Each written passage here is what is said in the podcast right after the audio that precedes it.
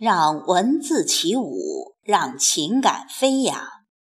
听众朋友，这里是荔枝 FM 四二五零幺七，我是凤霞，现在和您一起分享散文《一个人的村庄》。早晨的人，作者刘亮程。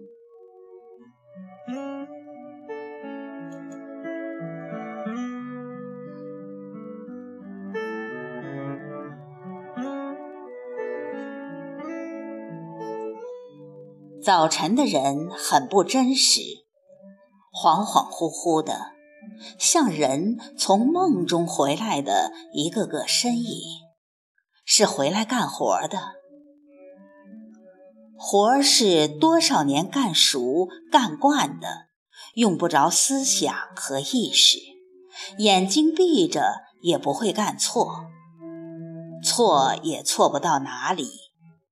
仙刃就这么宽，仙把儿就这么长，砍歪挖斜了，也还在田间。路会一直把人引到地里，到了地里就没路了，剩下农具和人。人往手心吐一口唾沫，这个身影。便动作起来，一下一下，那样的迈着劲儿，那样的认真持久，像在练一个姿势，一个规定好了一百年不变的动作，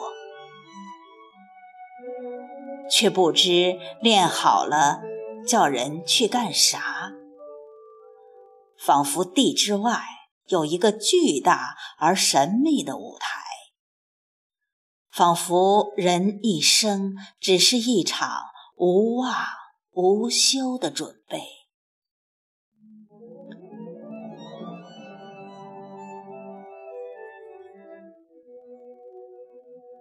一场劳动带来另一场劳动，一群人替换掉另一群人。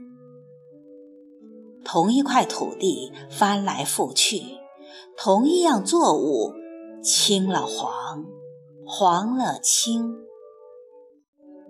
劳动，这永远需要擦掉重做的习题，永远的摆在面前。